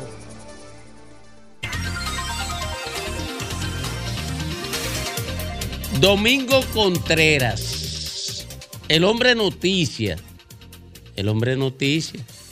Eh, en los últimos meses, de los relevos políticos visibles en el horizonte de la política dominicana, se situaban a Manuel Jiménez y a Domingo Contreras. Uno porque había logrado la alcaldía de un municipio importantísimo y otro porque tenía una valoración altísima en su aspiración de convertirse en alcalde de la demarcación política más importante de República Dominicana. Y ocurre que entre el PLD y la Fuerza del Pueblo, que son las dos organizaciones más, eh, políticas más importantes de la oposición, ha estado acariciándose la posibilidad de un acuerdo que los una en la plataforma que, que le serviría a Domingo para montar sus aspiraciones a alcalde del Distrito Nacional. Hoy lo tenemos aquí y vamos a hablar eh, largo y tendido sobre todas estas cosas. Así es, Domingo, buenas tardes, bienvenido a tardes, Estación de la Tarde. bueno, ¿Eh? a Domingo y a la Jara. Eh, Yo, yo no sé a quién le habrá causado sorpresa, ¿no? Esta, porque eso era algo que se veía hace rato, que se estaba cocinando, pero entonces, ¿cuáles son los retos? Porque hay retos, ahí tenemos una alcaldesa. Ya tenemos alianza. Sí. eh, hay que esperar que las comisiones. Hay que esperar Yo que los grandes lo anuncien. Sí, yo creo que sí, que esto le corresponde. Yo siempre cuando se ha hablado de estos temas, aunque todo el mundo sabe que he sido pro alianza, creo que, que tiene que, que la oposición tiene que ir más allá, tiene que consolidar, porque eso conviene al equilibrio democrático y conviene a una propuesta alternativa eh, que hay que hacer en el país, diferente al que, a los que no gobiernan y debe haber, no podemos tener un Congreso con la mano suelta para, cada vez que pensamos en una idea, pensamos en un préstamo, sin que el presupuesto nacional, que tiene una partida de inversión en capital, se nos haya ido escapando. Y, tenemos ciclo, un ciclo económico donde los gastos corrientes se han están por encima de las recaudaciones fiscales del gobierno. Eso, eso es sumamente complicado en el futuro de estabilidad económica del país. Y eso que habíamos alcanzado de una manera en el país, tenemos que preservarlo. Yo creo que hay muchos retos que tiene el país, pero la estabilidad económica es una conquista importante a los fines, digamos, de promover la equidad, que nosotros tenemos serios problemas, todos estos desafíos que tenemos en la seguridad social y otros temas vitales para mí, el tema ambiental, eh, porque lo veo como uno, no solo un reto país, es un reto planeta, pero con su particularidad en nuestro contexto de una isla sobrepoblada, eh, con demandada sus recursos naturales. Eh, nosotros, bueno, fíjense que siempre se dijo, el tema del agua va a ser el tema de desafío global. Nosotros no lo habíamos vivido en carne propia, lo estamos viviendo ahora con el río Masacre. Cómo el agua va a ser un factor de conflicto y cómo tenemos que planificar eh, el- este recurso, porque yo los otro día le decía a alguien, y tú te imaginas que estemos echando un pleito y de pronto el río Masacre se seque. Porque, bueno, yo tuve la, conozco bien ese río porque nace en zona de restauración, en Carrizal, el Pico Gallo que dicen donde nace, y yo conozco bien esa cuenca. Esa cuenca no está en sus mejores condiciones. Es una cuenca que se ha ido diezmando, golpeando. De hecho, el acuerdo que se firmó manda a que hay que trabajar un plan binacional y en este caso particularmente más de República Dominicana, porque toda la zona de preservación y producción de agua está del lado dominicano. Entonces, son temas que ya tienen un impacto no ya no solo nacional, sino internacional y que no, nos desafían. Entonces, tenemos que tener una oposición política. Entre con- el, entre el que se hace la, el anuncio ya formal, en los hechos, usted es el candidato de la alianza. Yo siento que en el caso de la capital, en el recorrido, yo te diría que hay mucha gente, no solo en términos políticos de la fuerza del pueblo, sino también de otros sectores sociales. Yo, de hecho, eh, dentro de la, de la visión de este recorrido, he creado una plataforma que se llama CC24, Coalición Ciudadana 24, dirigida a entender la capital. Si usted se da cuenta. lo que pasa es que yo quiero saber con quién vamos a conversar. Domingo, No, te reconocemos, por supuesto, por tu formación en términos municipal, por tu sensibilidad respecto al tema, al tema medioambiental, pero si es con el candidato de la alianza a la alcaldía del Distrito Nacional. Bueno, tú sí estás conversando con un promotor de las alianzas, no solo aquí en la capital, sino también en nivel general. Pero a mí no me corresponde en términos particulares. ¿Cuándo se hará el Eh, anuncio por ejemplo, formalmente? eso le corresponde a las comisiones. ¿Cuándo lo van a hacer? ¿Cuándo, tiene, No, ¿cuándo no, proyectan hacer el anuncio No, de manera formal? No, yo pienso que en el, en el transcurso de las próximas semanas las comisiones estarán dando diversos anuncios, no porque no es solo una discusión respecto al Distrito Nacional, es una discusión de tipo nacional y Más como amplia. es más amplia. Ya hubo un primer momento y se ha estado viendo la necesidad de, de- dentro de esa discusión, porque también, mira, mira cosas que van a pasar, que la gente no se ha dado cuenta. Esta convención del PRM ha mandado una señal para algunos candidatos, inclusive a alcaldes, que de pronto saltaron del PLD o de la Fuerza del Pueblo y que de pronto se han dado cuenta que en la base política del PRM, oh, pues hay una gana de, de, de Sa- de sacar, salir de ellos. de salir de ellos, porque lo de Manuel Jiménez, que tiene su particularidad de una evaluación de gestión, pero hubo un componente político eh, dirigido a eso, igual que el de Andújar. Fíjate cómo de pronto porque con Andújar le habíamos. Ah, no, pues, el se José Montal entonces en San Cristóbal. No, José Montel, el próximo que esté en, en la lista. Probablemente son mediciones que se hacen a lo interno de los partidos Bueno, como pe- potenciales ganadores y eso pero- quizás es lo que ocurrió y los números no le daban con Manuel Jiménez Ah, pero- quizás en Santo Domingo y lo propio ocurriría aquí en el distrito con el candidato de la Fuerza del Pueblo respecto a ah, tu pero candidatura. Ivonne, ah, Ivonne, entonces eso le va a pasar a Mecho, le va a pasar a un grupo de, de personas que salieron electos en nuestras boletas. Ahora Ah, no, los números no le dan después que arriesgaron su capital político donde los números le daban en sus respectivos partidos.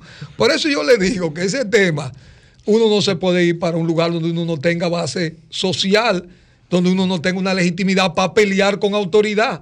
Porque ahora, ¿con qué autoridad va a pelear Manuel Jiménez? ¿Cómo le va a reclamar al PRM? Va a tener que buscar otro camino. Él es bueno en eso, pero, pero realmente, fíjense que esta, la arquitectura de este proceso electoral no está terminada. Aquí van a ocurrir muchas cosas todavía a lo largo del proceso, porque miren qué cosa ha pasado. Todos los candidatos, alcaldes que fueron a convención del PRM, perdieron. Entonces, ¿qué lectura ustedes le dan? Que la gente abajo esté tan disgustado con lo que están gobernando en el nivel local.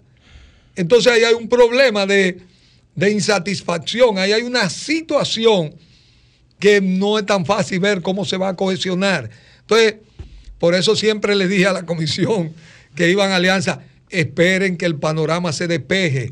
Hay muchos lugares, y yo lo decía, por ejemplo, donde hay gente del PRM que esperó 16 años para ser alcalde y ahora cuando le tocaba, se fue uno del PLD que le ganó a él cuatro veces. Como en entrando Ocoa, como- oposición. como en Ocoa. O en Ocoa, en varios lugares. Entonces ahora tú me la vas a quitar. Te va como de manera oportunista quitarme lo que yo me yo aguanté aquí 16 años siendo un militante y ahora tú me dices que yo no voy. Lo que pasa es que ahí eso no es un tema político, ahí se convierte en un tema personal. Pero, pero con Domingo, discúlpame ya, nada más, con Domingo, eh, eh, yo- a mí me encantaría mucho hablar de municipalidad porque maneja el tema. Y vamos a hacerlo sobre la base del supuesto, porque no hay forma de que él diga que él es el candidato de la alianza, en tanto eso lo digan de manera formal, ¿no? La comisión. eh, ¿Cuáles son las cosas que, eh, eh, de ser así, vamos, eh, y después de la experiencia con la actual alcaldesa, que serían el punto de enfoque, ¿no? La- las debilidades, las vulnerabilidades, dónde se enfocaría una candidatura de Domingo Contreras para la alcaldía del distrito. Mira, yo creo que hay un tema de que tiene que ver con la una ciudad que se volvió ya una ciudad vertical, es una metrópoli vertical que necesita sostenibilidad eh, ambiental y necesita tener una estructura de servicio que antes el, el territorio lo daba de manera natural. El drenaje de esta ciudad, una ciudad marítima, era natural, tenía sistema de laguna, tres, cuatro lagunas, un sistema de cañada que recolectaban el agua de manera natural. Pero ¿qué ha pasado? Que nosotros impermeabilizamos el suelo en un 90%. Y yo le digo a la gente, si ustedes buscan un plano con los permisos del ayuntamiento, le van a decir que ese lote donde se va a construir un edificio va a ocupar el 60%, pero la realidad es que ahí se entra una retro que abre un hoyo por el 100%, pero igual tú vas a los barrios y todos los patios están encementados. Por lo tanto, todo el agua que cae en la ciudad tiene que ir al perfil de la calle, tiene que irse por los sistemas de drenaje pluvial que no hemos construido para la nueva realidad. Y eso hace que cuando haya una lluvia de una cierta dimensión, el agua no, que tiene que drenarse en un tiempo récord, no haya la infraestructura para hacerlo. Entonces, primera cosa, nosotros tenemos que generar las infraestructuras, ampliar esta brigada de trabajo preventivo de- con el drenaje que tenemos, porque el 4 de noviembre nosotros tuvimos una muestra a lo que se puede exponer la ciudad. Nueve muertos, más de 200 llamadas del cuerpo de bomberos de emergencia, de gente atrapada en ascensor, en vehículos, más de 4 mil vehículos dañados en, en parqueo de gente de clase media alta. Entonces, todas nuestras cañadas están llenas de qué? Fundamentalmente de plástico. Entonces aquí hay que, esta ciudad tiene la obligación de hacer, yo digo Santo Domingo libre de plástico, pero convertir al plástico en una mercancía. Ese plástico de esta botellita que usamos para agua, para, para productos comestibles, la ley que creamos nos permite con el sector empresarial, generar una infraestructura de logística para recuperarla.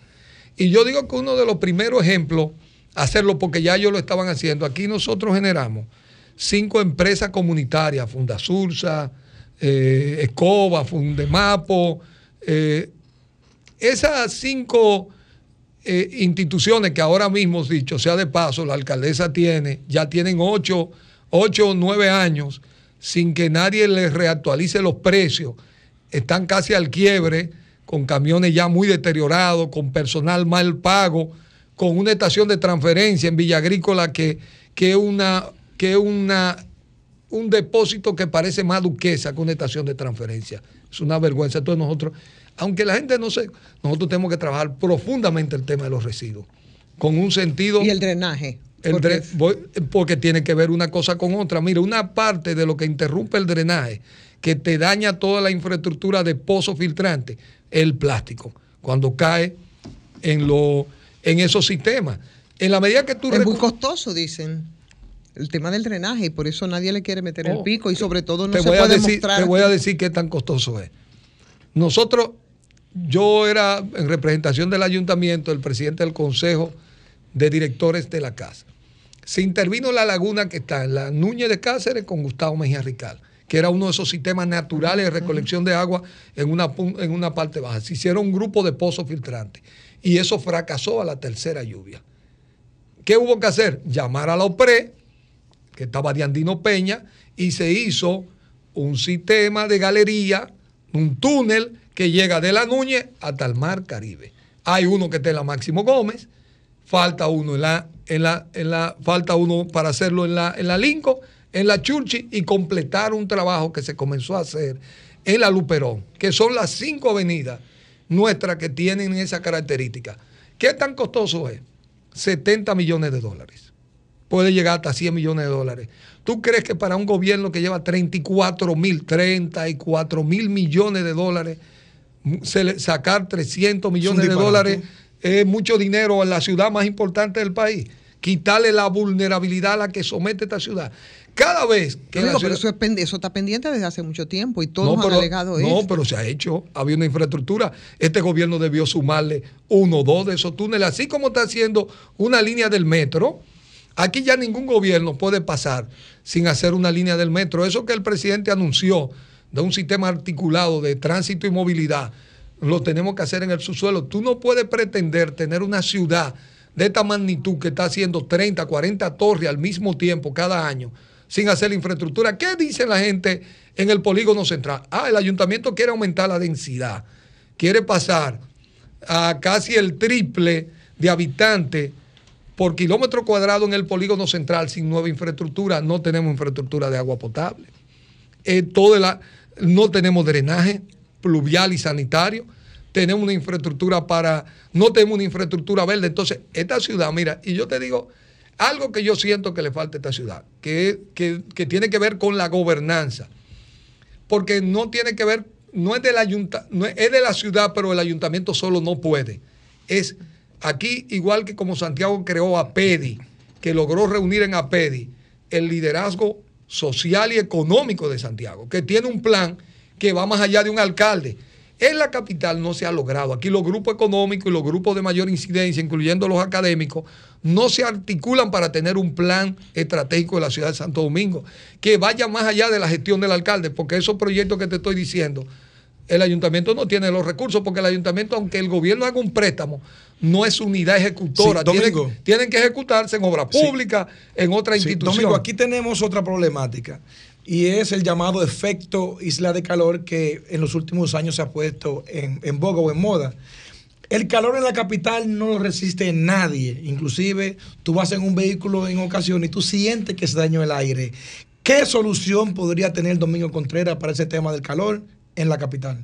Mira, ya tú lo que puedes mitigarlo. Fíjate que ahora cuando hablamos del cambio climático, tú hablas de adaptación al cambio climático, porque hay, hay condiciones que ya vienen más allá del entorno. Ahora, ¿qué es las cosas que hay que hacer? Alborizar una ciudad. Por ejemplo, hay medidas, en vez de que el impermeabilizante sea de color negro, sea blanco, porque te refracta o te refleja los rayos solares, el negro lo absorbe. Hay muchas medidas que hay que estudiarlas porque hay que entender que tenemos que adaptarnos a esas condiciones, la característica de las edificaciones, el movimiento del aire. Por ejemplo, esta es una de las pocas ciudades de esta magnitud que no mide la calidad del aire, que es una medición satelital. Por ejemplo, lo digo porque con INTE, que tiene un programa de doctorado, en Atabey hicimos un proyecto para que ellos estaban midiendo la calidad del aire y de pronto nos dimos cuenta que una de las principales empresas, que es una eh, que eh, se llama CUNAT, que es una empresa española,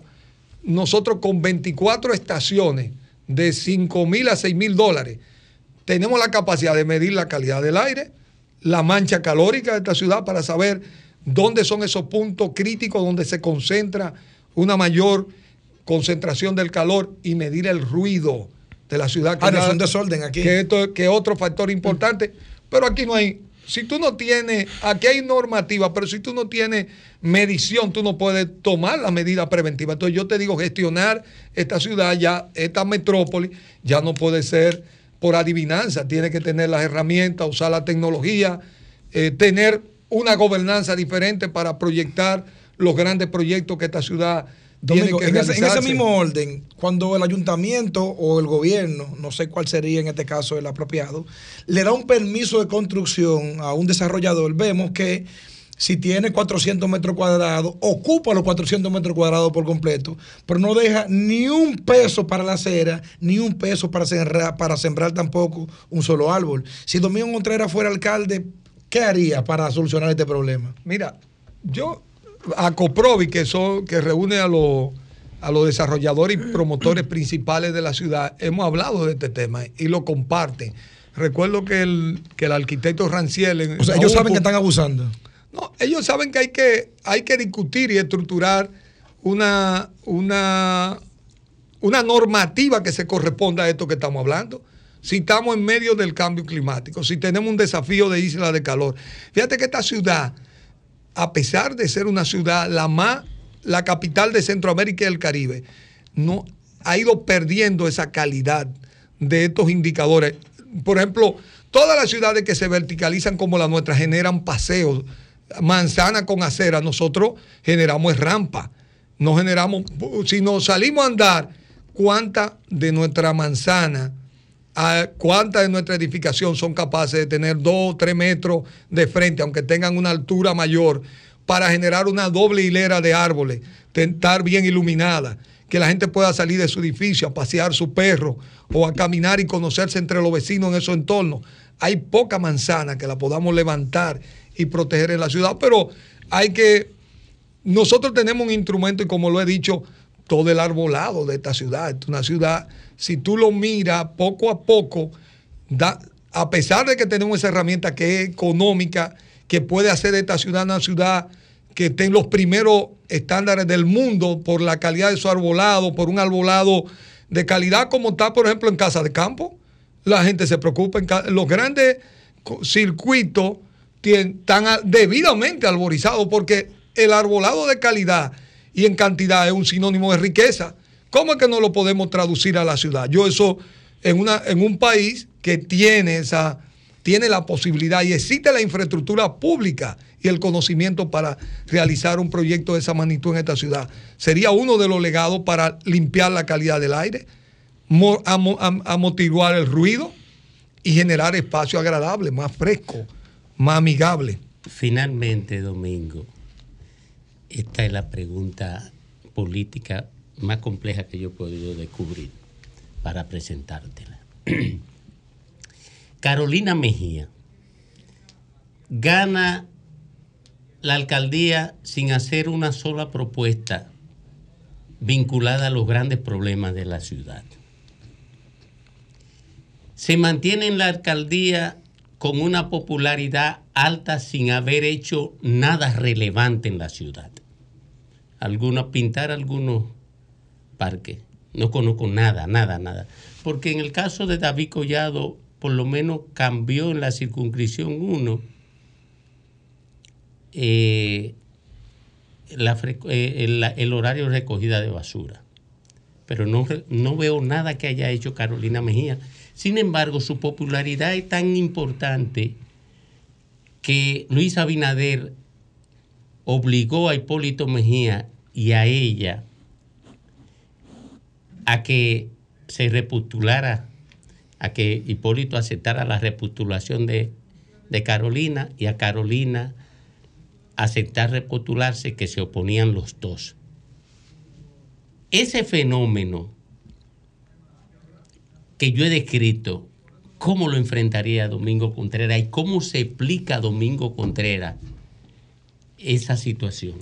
Mira, yo creo que aquí hubo un quiebre y, se, y ya se comienza a ver hasta las encuestas de la circunscripción 1. El 4 de noviembre, las lluvias marcaron que esta ciudad requiere una gestión de, otra, de otro calado. Fíjate que comenzaron a hacer un ensayo de algo que la gente aprecia, la ciclorruta. La- no aceptaron nunca que, que ese experimento fue un fracaso. Pero se veía, yo lo decía desde que comenzó aquí, Entonces, que, era, que era un invento lo absurdo. Los pocos inventos que ha hecho Carolina han sido de ese tipo. Fíjate que acaba de hacer una intervención en la aquí en la Chulchi, casi a la urbaniza- frente a la urbanización Fernández en La Laguna, con una serie de pozos filtrantes, igual con que lo que fracasamos en la, en la, en la Núñez de Cáceres antes de hacer los ductos. Y, y lo advertimos, que esos 80 millones que se invirtieron ahí están destinados a hacer un desperdicio más. Y el rescate de la Duarte con París, eso no es ponderable. No, es- eh, todavía no, no han terminado. Hay un pedazo que hizo David, David Collado. Collado, porque fue pero David Collado. el que David Collado, de parte de ella, la Duarte es un desastre. Toda esa zona es un desorden mayúsculo. Es, es- es tal que fue David Collado que lo hizo hasta el Entonces- que tenía David Collado como Entonces yo- encargado del proyecto. Entonces yo digo, aquí hay que buscar 10 indicadores, que son los indicadores de ciudad, que hay que medirlos. Pero ahora también, recuérdate que a ella le tocó un momento de fragmentación política de lo que éramos, eh, lo que había sido el PLD. Yo creo que ahora eh, vamos, y algunos partidos que la acompañaron, que tienen una incidencia importante en la circunscripción. Ahora el uno, PLD no iría fragmentado, sino que a, un- a- a fuerza de alianza, bueno, pues eh, Pues yo- eh, eh, sería. Entonces, yo creo que, que aquí va a haber un debate y una posibilidad que no lo habíamos tenido de una evaluación del papel de la, de la alcaldesa. Y yo creo, o de la, del propio ayuntamiento, que la gente reclama de otro modo, porque también nos vamos a mover a, ese, a, ese, a esa demanda. También sea el hecho mismo de que este ha sido un tramo político diferente, las situaciones socioeconómicas en la capital, la gente comienza a tener inquietud.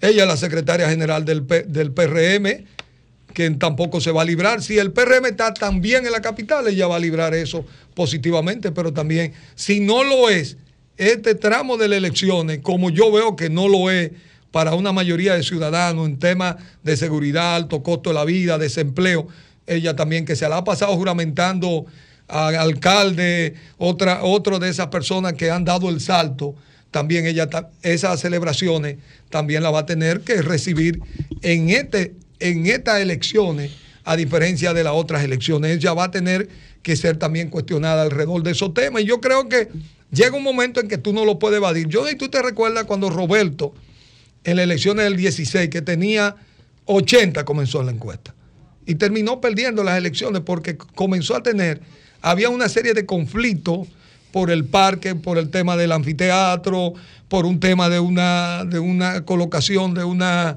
de una de unos centros de cuidado de los perros en un lugar que los vecinos no querían, etcétera, etcétera. Este ayuntamiento ya tiene 16 conflictos con junta de vecinos de clase media alta. Lo tiene eh, en Villa. Isabel Villa. Isabel Villa. Hay un campo de gol que se quieren apoderar unos privados. La Junta de Vecinos ha estado luchando, el ayuntamiento no ha jugado el papel. Hay la colocación de un motel en una zona residencial. El ayuntamiento no ha jugado su papel. El polígono central. Las tres juntas de vecinos que me tocó participar no están de acuerdo con lo que el ayuntamiento le está proponiendo como densidad porque perjudica grandemente sus intereses la- toda esta eh, empresa comunitaria ven cómo el ayuntamiento lo ha abandonado, cómo ese basurero en toda la zona de la parte alta de la ciudad, en particular esa estación de transferencia, que es una vergüenza sanitaria. Fíjense que con el tema del dengue, Esas, esas instituciones tuvieron que salir ellas a fumigar porque el ayuntamiento y salud pública no aparecieron en el escenario. Entonces yo creo que llegó el momento eh, con una coalición ciudadana y una coalición política de tener un debate de fondo y una discusión política que tiene que comprometerse. Porque además, yo creo que el ayuntamiento ha servido, se ha visto como una plataforma, una pasarela para un lanzamiento presidencial. Aquí ya se requiere de un alcalde que venga a dedicarse a la tarea de una ciudad con estos desafíos. Yo creo que ya está bueno de esos experimentos. Yo creo que esta vez la vamos a exigir de la forma en que se requiere. Gracias, Domingo. Muchísimas gracias, Domingo Contreras, por acompañarnos esta tarde aquí, en el sol de la tarde, en el sol del país.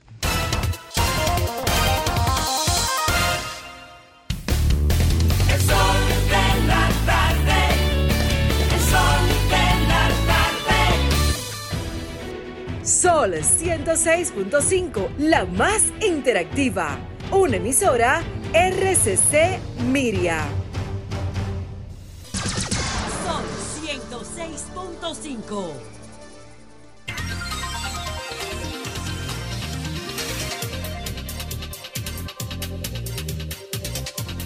Vamos, retornamos al sol del país, al sol de la tarde con la reina del sol, Ivonne Ferreras. Gracias, Domingo. Saludos, República Dominicana, desde este sol de la tarde. Yo hoy no me quiero referir ni al tema haitiano que nos ha ocupado durante tantos días y que ya esperamos desenlace. Tampoco quiero referirme a, una situación que se dio el pasado lunes, por ejemplo, con el tema de los productores de huevos ahí en Moca y que como a manera de protesta los pequeños y medianos productores de distintos puntos del país se, se, se- se reunieron ahí en el emblemático monumento del agricultor y ahí regalaron miles y miles de huevos y esa era su forma de ellos protestar. Los regalaron a la población y lo hicieron para que no terminen eh, pudriéndose y dañándose, como dice que ha estado ocurriendo, porque muchas de las cosas que se dijeron que se iban a hacer finalmente no se cumplieron. No, ni siquiera me quiero quedar, aunque lo tomo como punto de partida, con una información que en el día de hoy a mí me resultó lacerante, terrible y que me hace reflexionar un poco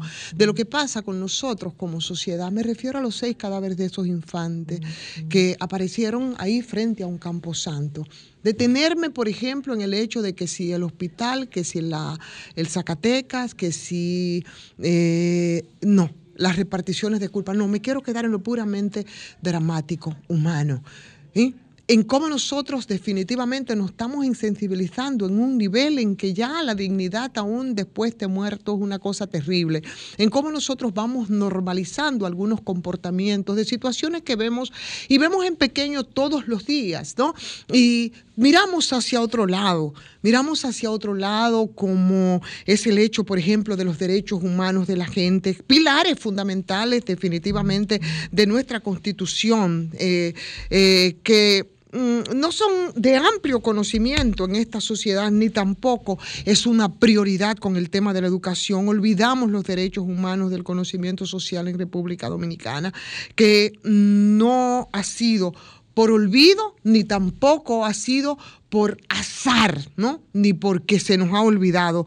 Históricamente, todas las estructuras del poder de nuestro país ha priorizado eh, empoderamientos de la población y eso lo ha hecho como sujetos de derecho acompañado de respeto precisamente de los derechos humanos, no importa eh, independientemente de la edad, no importa la condición, las discapacidades, la orientación sexual, el origen, si es afrodescendiente, nacionalidad, migrante, qué importa de cualquier sitio, no.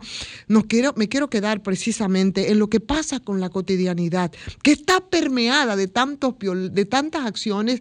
eh, violentas que las vemos en pequeña, una violencia que se agudiza y se agudiza de muchas maneras y se expresa de muchas formas, se expresa con la inseguridad ciudadana, se expresa con la inseguridad, se expresa con la corrupción, se expresa con la impunidad. O sea, no hay respuestas contundentes frente a hechos que se ven pequeños, ¿eh? Se ven pequeños en el diario vivir, pero cuando vemos entonces todas esas expresiones en grandes, ¿eh? y cuando no vemos respuestas contundentes que puedan enfrentar al Estado dominicano y sectores de poder respecto a las continuas violaciones de los derechos y a la normalización precisamente de esas violaciones, eso me preocupa y me preocupa por el comportamiento y por la indiferencia de la gente frente a los dramas, al drama humano, fundamentalmente humano. Entonces, en nuestro país suceden tantas situaciones. ¿Cuántas veces nosotros no vemos el hecho de cómo se abusa del, abuso infantil, donde personas adultas le dan pelas públicas a niños, siendo o no culpables o siendo no responsables de su cuidado? Y eso ocurre en muchas ocasiones en distintos lugares y nosotros lo asumimos como normal, pero eso tiene un impacto y tiene un impacto bastante terrible en todas esas conductas violentas que nos insensibilizan mientras nosotros las vamos normalizando. El abuso contra la niñez, contra la adolescencia, eh, por ejemplo, en situación de calle aquí en, nuestro país. ¿Cómo vemos que se re- cómo, cómo vemos nosotros que se legitima con la mirada a esa realidad ajena, sin culpabilizar absolutamente a nadie? Y cómo esto es un reflejo de la desigualdad social estructural. Y eso ocurre también con escenas cotidianas que vemos, incluso hasta con la Dirección de Migración, que si bien no es una decisión de Estado, lo vemos también con tanta, con tanta frecuencia. Y yo creo que eso tiene que ver para que casos como ese, que a mí de verdad me terminó lacerando el alma, eh, nos va insensibilizando y nos va haciendo que normalicemos conducta que cuando entonces se expresan en grande y se expresan en grande precisamente producto de esa indiferencia, es cuando entonces la vemos, pero la vemos desde el morbo. Y yo creo que eso es lo que, esa es la reflexión que yo he querido hacer, porque el silencio, que es lo que nos ha estado arropando frente a eso, tiene también muchas repercusiones sociales que todavía no se identifican aparentemente con los niveles de claridad que se refiere, quienes nos dedicamos a ver desde la profesión que nos toca esas, esas realidades, ¿eh? de esas realidades que nos percatamos socialmente todos los días. Y una de esas reper- repercusiones es- son los quiebres, señores, de la gobernabilidad y de esa cohesión social, pero sobre todo de esa normalización de conductas que dramatizan y que nos ponen a nosotros prácticamente como si nos estuviéramos insensibilizando humanamente y eso tiene un impacto terrible en lo que nos ocurre como sociedad. Y luego, solo la pregunta, ¿qué nos está pasando como sociedad? Nos pasa todo lo que hemos estado reflexionando en esta tarde.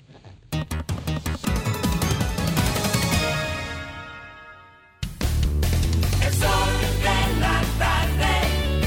El sol de la tarde. Sol, Sol 106.5. La, la- la más interactiva.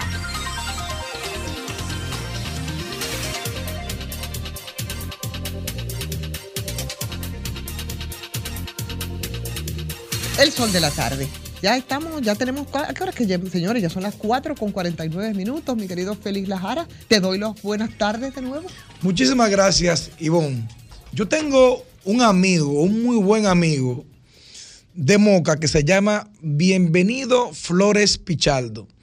Él es matemático, profesor, docente, y me hizo algunas reflexiones que yo quisiera compartir con todos ustedes, aprovechando esta amplia, esta amplia tribuna de El Sol de la Tarde. El PRM recientemente eh, tuvo su convención donde eligió sus candidatos a diferentes posiciones, tanto alcaldes, regidores, eh, y también su principal punto de lanza, en este caso el presidente Luis Abinader, a quien va a postular nuevamente este partido político. El PRM tiene un padrón o convocó un padrón de 3 millones de dominicanos inscritos.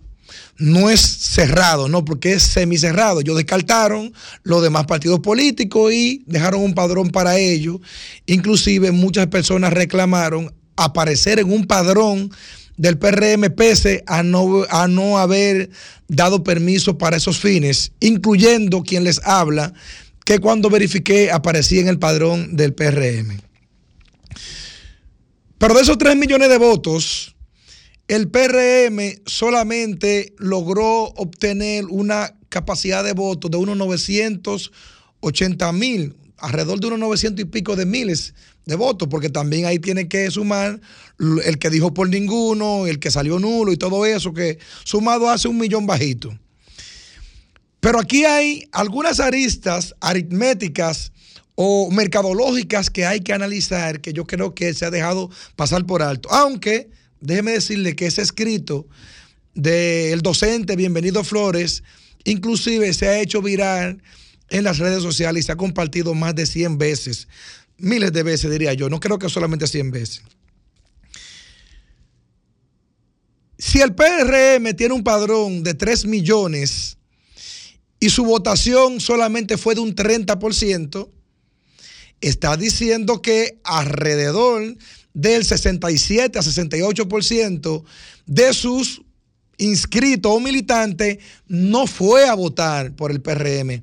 O peor aún, no se interesó por votar en la convención interna del PRM, pese a que tú tienes un candidato como Luis Abinader, que según las encuestas tiene una simpatía de un 66%. Si tiene una simpatía de un 66%, supone que dentro del PRM la simpatía no puede ser 66. Esa simpatía que de manera colectiva es 66, si tú la llevas al PRM, tiene que ser 95, o tiene que ser 80, o tiene que ser 85, porque supone que es un presidente bien valorado, como dicen muchas encuestas, asumiéndola nosotros como buena y válida.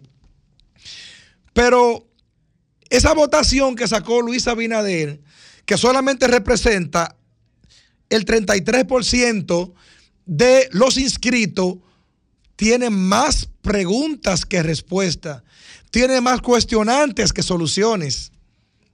Si hacemos una regla aritmética simple y sacamos el 33% de, de, esos 60, de esos 968 mil electores que supuestamente, según la Junta Central Electoral, votaron de manera directa, estamos diciendo que hay como una pequeña nebulosa. Si el 66% de Luis Abinader infiere una simpatía, esa votación de Abinader no debió ser 900 mil votos o 840 mil votos. Debió de ser mínimo, mínimo un 66% de la votación, pero se quedó un 33 limitado. Ese 33 limitado quiere decir que las cosas no son tan halagüeñas y tan bonitas para el PRM como aparenta. Eso quiere decir también que el 67% del padrón del PRM no le importó votar y que esa simpatía no es tal. Guido sacó un 5% sin invertir un solo peso en un delegado, como dijo en una llamada telefónica con nosotros. Pero hay 40 mil personas que votaron por ninguno, en nulo o en blanco, que le dijeron, no quiero votar por ti. Y todos esos votos no deben de tener alguna explicación. Postularon dos alcaldes, los sometieron al escrutinio público. Manuel Jiménez, cuarto lugar. Andújar, perdió de una gente que duró cuatro, que tiene cuatro días en el PLD. Estos datos del PRM, lejos de una celebración, debería de ser una cena o una reunión a cuarto cerrado para analizarla, porque los números, cuando tú lo identificas y lo cualificas, no dan para ganar una elección.